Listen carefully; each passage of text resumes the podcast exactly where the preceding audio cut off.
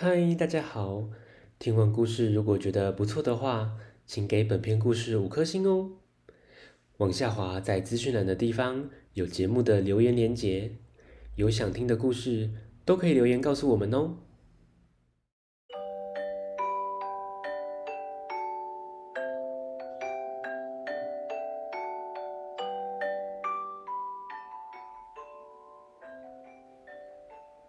来来来！听故事，欢迎收听大肚鱼说故事。今天要分享的绘本《河马妈妈分松饼》，写故事的作者梁雅怡，画图的作者阿喵，由东方文化出版。这天，河马妈妈烤了香喷喷的松饼。想跟森林里的动物们分享。为了避免争吵，他定下了一条条的规则。没想到，各种规则都有动物觉得不公平。到底该怎么办呢？听故事喽！河马妈妈烤了一堆松饼，她决定要跟大家分享。她想。如果就这样直接拿出去，大家会抢成一团。于是他定了一个规则：想吃松饼的人，请来排队哦，先到的人先拿。花豹、羚羊、斑马跑得很快，咻，一下子就拿到松饼，稀里呼噜的一口就吃掉松饼，再排一次。河马妈妈讶异地说：“怎么又是你们？我们有排队哦。”就这样来来回回排了好几次，晚到的动物就没拿到了。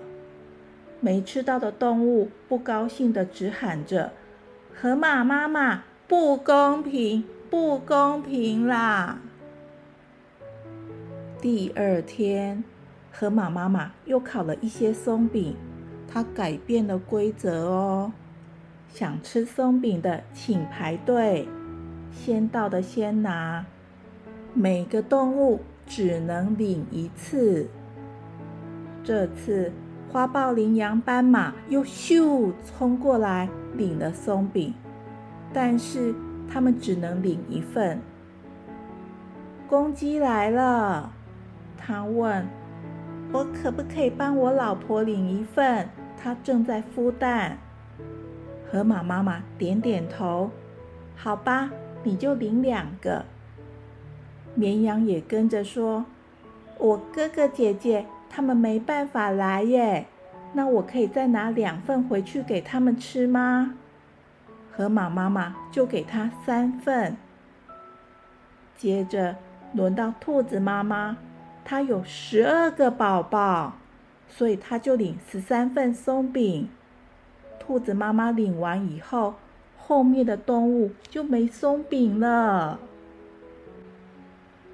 后面排队的动物说：“哦，我们没松饼哎。”花豹、羚羊跟斑马就说：“早知道啊，就帮家人领了。”虽然前两天不大顺利。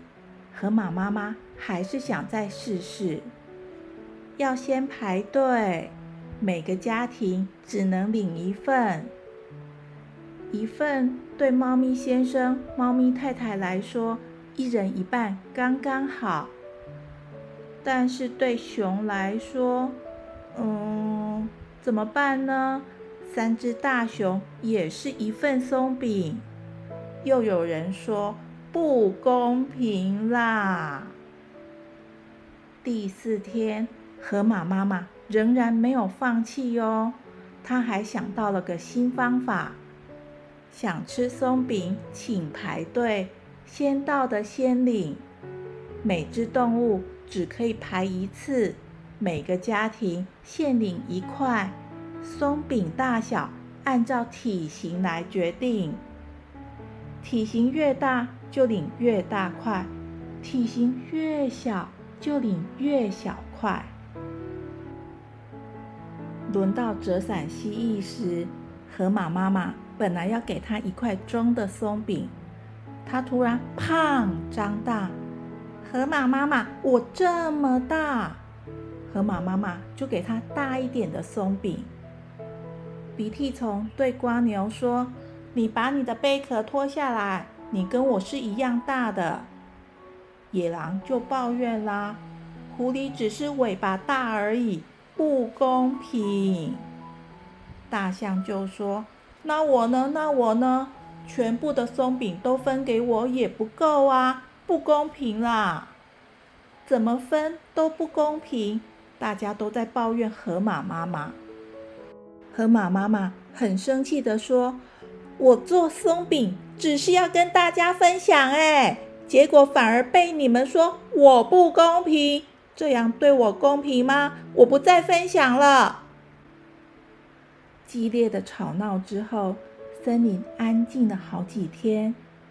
大家都很想念河马妈妈的松饼，但是没人敢去找它。直到有一天，小猪实在太想念河马妈妈的松饼，它走到河马妈妈的家，看了看门前的牌子，就敲敲门进去了。过了一会儿。小猪就捧着热腾腾、香喷喷的松饼走出来。其他动物们看看河马妈妈门前的牌子，它们一个接着一个敲敲门走进去。过了一会儿，笑眯眯的走出来。渐渐的，森林中又飘起了松饼的香气。原来。河马妈妈又定了新规则，这次没人喊不公平。这么厉害的规则是什么呢？要吃的人自己做。河马妈妈教大家做松饼的方法：想吃大的就做大的，想吃小的就做小的。